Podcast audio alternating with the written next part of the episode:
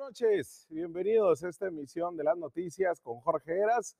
Pues acá estoy saludándole, invitándole que se quede con nosotros estos 120 minutos de información, de análisis, de crítica, de cuestionamiento y de diferentes planteamientos. Cinco, cinco bloques de información diversa que de verdad lo invito a que se quede, especialmente porque son temas de su interés, lo sé, y que nos demandan a nosotros, con este equipo de profesionales de la comunicación, hacer este ejercicio periodístico. Y lo invito, como todos los días, a que hagamos comunidad. Mire, el Instituto Nacional de Estadística y Geografía, el INEGI, presentó el Censo de Población y Vivienda que fue realizado durante el 2020, que nos marca los índices de la población y los indicadores que son la base, o deberían de ser la base, de los diagnósticos para que el gobierno haga políticas públicas, que es lo que tanto nos urge, no ocurrencias, no improvisaciones, políticas especialmente esperemos que se hagan de largo este alcance. INEGI, los, el censo es importantísimo, el significativo que es de 2020, es que eh, los que la anteceden es de 2000 y 2010 a pesar de que INEGI hace continuamente este tipo de trabajos estadísticos todos los años y en 2015 hizo uno intermedio, pero la última referencia la teníamos de 2010 en los números que le voy a dar a continuación. Principalmente el INEGI busca generar información de interés nacional para la sociedad, para el propio gobierno, el Estado, y los centros de población y vivienda son proyectos muy complejos ¿eh? en cuanto a la logística, la metodología y el trabajo de campo en un territorio mexicano como nuestro, tan diverso, tan extenso, tan desigual. Y en esta edición 2020, además de ser el más grande que se ha llevado a cabo en el país, pues su operación inició con otro reto, porque inició a pocos días de detectarse el primer caso de COVID-19 en México. Después los trabajos de evaluación, de, este, de contrastar la información y todo este equipo de profesionales que también pues manejan la estadística, los números, todo, pues es el documento que para nosotros es de lo más importante. Porque el objetivo principal es de producir la cuenta de la población residente del país, sí, pero también la información sobre su estructura, sobre sus principales características socioeconómicas y culturales, el entendernos como una sociedad diversa, además de la distribución en el territorio nacional, y del mismo modo obtener la cuenta del total de viviendas y de sus características. Pero bueno, ya sin tanto rollo, vámonos a los datos duros. Primero, partamos de lo general, es decir, de lo nacional. En México, de acuerdo a este censo 2020, hay 126 millones 14 mil habitantes, 126, ¿eh? de los cuales 61 millones son hombres y 64 millones son mujeres. Sí, continúa la constante desde inicio de siglo de más de presencia de mujeres que de hombres en nuestro país. Hay más de 15 millones de personas en México que tienen 65 años o más. Los jóvenes entre 15 y 34 años continúan siendo un tercio de la población, ¿eh? a la cual pocas políticas públicas hay para ellos, pero representan de esos 126 millones, 40 millones de jóvenes de 15 a 34 años de edad, adolescentes y jóvenes. También nos arroja que a nivel nacional las personas de 15 años y más con analfabetismo llegan a casi 6 millones de personas que no pueden o que no saben leer ni escribir. De los 126 millones de personas que somos en México, solamente 16 millones cuentan con una licenciatura ¿eh? y 21 millones llegaron solamente a estudiar la preparatoria, eso sí, terminada. De esta población ya grande, inmensa, el 73% está afiliada a algún sistema de salud, de las cuales la mitad están afiliadas al IMSS, es quien más acoge a trabajadores que, pues bueno, les presta no solamente la seguridad social como la médica, la atención médica, sino también pues una futura jubilación, pero es solamente el 70% de la población. Cuando hablamos de los accesos a la tecnología, aquí hemos planteado que no todos tienen internet ni televisión. ¿eh? De acuerdo al censo, uno de cada dos hogares en México no cuenta con servicio de Internet. ¿eh? El 50% de los mexicanos no cuentan con servicio de Internet.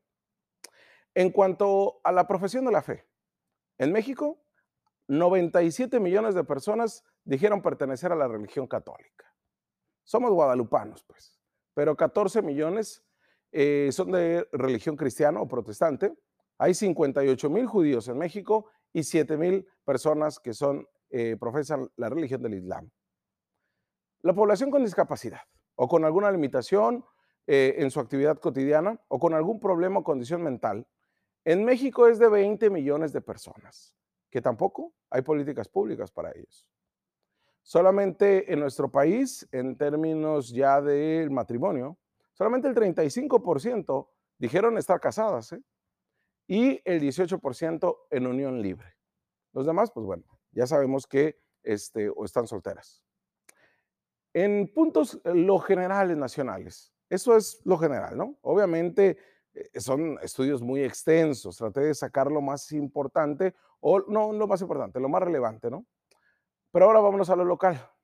Ningún medio se ha metido a los datos duros del censo de INEGI, pues para nosotros es importante ponerlo sobre su mesa. Solamente se ha dicho cuánta población hay en, en Mexicali, bueno, ni en Mexicali, en Tijuana, en Baja California, y sobre todo porque resaltó que Tijuana, con 1.900.000 personas, es la ciudad más poblada de todo el país, ¿eh? de todo México. Se comentó que este acuerdo, este censo 2020, en Baja California, ¿cuántas personas vivimos?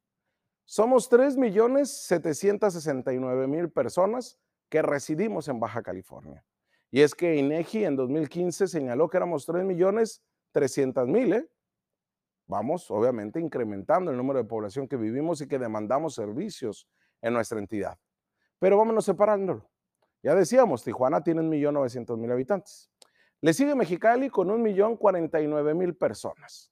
Ensenada con 443.000 residentes que, bueno, recibió este jaloncito porque ya sabe, San Quintín ya se hizo municipio. Precisamente San Quintín le sigue a Ensenada y el último municipio es Tecate con 108 mil personas que residen en este pueblo mágico. Baja California ocupa el lugar 11 a nivel nacional por su número de habitantes. ¿eh? Subió tres lugares con respecto a 2010. En nuestra entidad hay al menos 726 familias que viven sin hogar, prácticamente en la calle. Ojo, eh, al, DIF municipal y el DIF estatal no vayan a querer ir por estas familias, este, como ya lo hicieron con familias migrantes, ¿no? Pero son 726 familias que reconoce INEGI, viven en la calle, sin hogar. 28 mil familias viven en casas colectivas. A diferencia de nivel nacional, acá en Baja California, por muy poquito, hay más hombres que mujeres. Pero en Senada es el municipio que representa mayor número de mujeres que viven en algún municipio de la entidad, por muy poco también. Ha ido creciendo la edad promedio de los habitantes de Baja California, pues en 2000 la edad promedio de un baja californiano era de 23 años, en 2010 era de 28 y ahora en 2020 la edad promedio en Baja California es de 30 años de edad. El municipio con población más joven es San Quintín.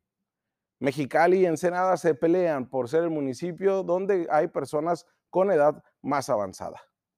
En Baja California somos la entidad número 29 de las últimas con mayor población adulto mayor. La principal es Ciudad de México. Baja California somos la número 29. Hay que decirlo, el 40% de las eh, personas que viven en Baja California tienen de 30 a 59 años de edad y solo el 10% tienen 60 y más. En cuanto a la migración, somos una entidad migrante. En Baja California, de esos 3.700.000 habitantes, 152.000 son extranjeros, ¿eh? son nacidos en otro país. El 70% de ellos en Estados Unidos, 3.000 en Honduras y 2.500 en Haití. Somos esta entidad con más cantidad de personas nacidas en otro país, ¿eh? más que en la Ciudad de México. Baja California, de personas que nacieron en otro país, principalmente en Estados Unidos, pues residen en esta entidad fronteriza. El 38% de las personas que migran a Baja California lo hacen para reunirse con algún familiar, el 35% para buscar un trabajo, pero también hay un 3% de las eh, personas que viven en esta entidad que llegaron desplazadas de la violencia ¿eh? y un 2% que fueron deportados. Las personas en contexto de movilidad o de migración llegan a Mexicali principalmente porque se casaron o se unieron con su pareja. En San Quintín y Ensenada llegan a trabajar, a trabajar y a estudiar. En Rosarito, por ejemplo, para reunirse con un familiar, pero también hay eh, principalmente desplazados de la violencia. Hay casi 700 personas en esta condición. De los 42.700 eh, inmigrantes internacionales que viven en Baja California, ya le decía, 1.300 son de Honduras, 1.200 de Haití, 942 son de El Salvador, 853 de Venezuela, 618 de Brasil y 483 de Guatemala. Pero hay 34.500 estadounidenses. ¿eh? Nuestras raíces indígenas también son abordadas en el censo de población.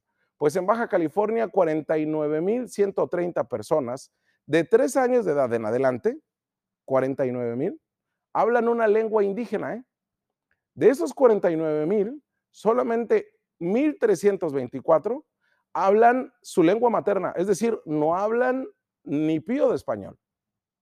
Hay 64 mil baja californianos que se reconocen como afromexicanos ¿eh? también. Ha ido creciendo después de esta oleada, sabemos, de personas que vinieron principalmente de, este, de Centroamérica y del Caribe. En cuestión de la, de la discapacidad, de personas con discapacidad, son 541 mil 300 personas con alguna discapacidad que viven en Baja California. Representan el 14% de la población. En su mayoría son hombres. Y de estas 57 mil personas con discapacidad, que es el porcentaje mayor, en el rango de edad están de 60 a 84 años. El 45% de los que tienen una discapacidad no pueden caminar, mientras que el 43% tienen una debilidad visual y el 15% se comunican solamente con señas. Y ya para cerrar, en esta primera entrega de, un análisis del censo en Baja California de INEGI, en el tema educativo, el 50% de los menores de 3 a 5 años acuden a la escuela. ¿eh? O sea, muchos no hacen este, su kinder, uno de cada dos. Pero ya cambia porque el 90% de los que tienen 6 a 14 años, que están en primaria y hasta secundaria, sí van a la escuela. El 10% no. El 46% de los bajacalifornianos de 15 a 24 años, es decir, de secundaria, prepa y universidad, solamente el 46% van a la escuela, acuden a alguno de estos niveles educativos, el 46%, muy, muy, estamos muy por debajo. Pero también hay que decirlo, 52 mil bajacalifornianos no saben leer ni escribir. Sí, va en, decremento la tasa de analfabetismo, pero también es preocupante.